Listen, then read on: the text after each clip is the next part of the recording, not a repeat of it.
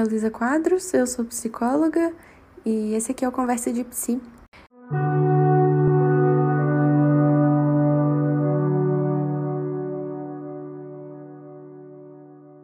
Eu andei pensando ao longo da semana muito a respeito de vulnerabilidade e sobre alguns aspectos diferentes que envolvem a vulnerabilidade.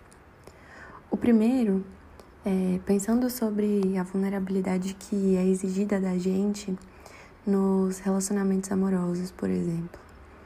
A gente precisa se dispor, a, até um certo nível, pelo menos, a se abrir e estar vulnerável para ser gostada ou não, ser machucada ou não, ser amada ou não, amar ou não amar.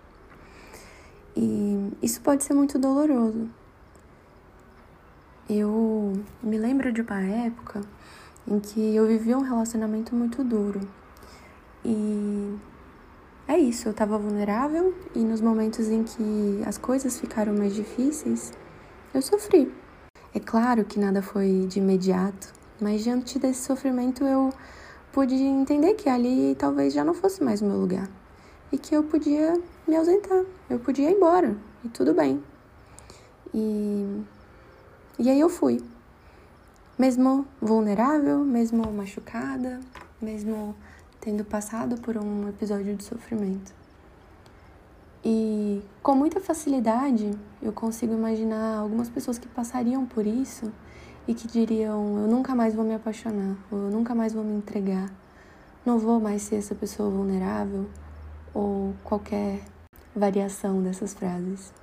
Mas eu penso sobre a quantidade de portas e a quantidade de possibilidades que surgem também diante dessa permissividade de ser vulnerável. Nessa sexta-feira, eu recebi duas amigas em casa. Eu estudei com elas no ensino médio. Foram as minhas primeiras amigas de quando eu voltei a morar em Brasília. E são pessoas muito, muito, muito queridas para mim.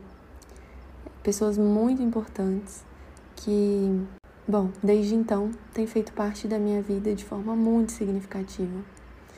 Tem cerca de 10 anos que a gente tem essa amizade. E aí, uma delas decidiu ir embora. Ela decidiu que a faculdade que ela tinha feito talvez não fizesse mais sentido e que ela iria embora estudar medicina em um outro país. E até então, por conta da pandemia, ela estava fazendo isso à distância. Então a gente podia se encontrar, é claro, com segurança, né? Mas a gente ainda podia se encontrar, a gente ainda podia uh, conversar, a gente ainda podia estar junto. E esse encontro com elas na sexta-feira foi para dizer até breve, porque agora ela tem passagem de ida. Ela tem uma data para ir embora. E o quanto foi importante há mais de 10 anos atrás eu ter me colocado vulnerável e aberta para receber essa pessoa tão querida na minha vida. E que agora me traz tristeza pensar na ausência dela. Com certeza. É, bom, ela mora a 15 minutos da minha casa andando. Às vezes a gente se encontrava no parque pela manhã para dar uma volta, fazer um lanche e voltar para casa. E isso talvez não aconteça mais. Talvez eu consiga vê-la uma vez por ano, duas, é, talvez nas férias, talvez eu consiga visitá-la ou ela venha para ver amigos e família, mas não vai mais ser tão fácil assim. E isso dói, porque é uma pessoa muito especial.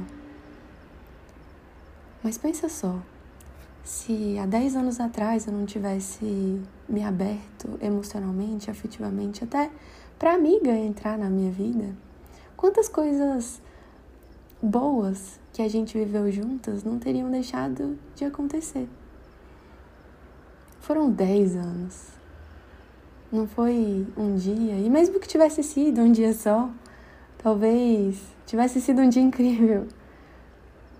Mas eu queria trazer uma, uma provocação sobre o quanto muitas vezes se colocar vulnerável em relações de amizades, familiares, em relacionamentos amorosos, o quanto isso muitas vezes abre um caminho tão precioso de se conectar profundamente com as pessoas, construir histórias.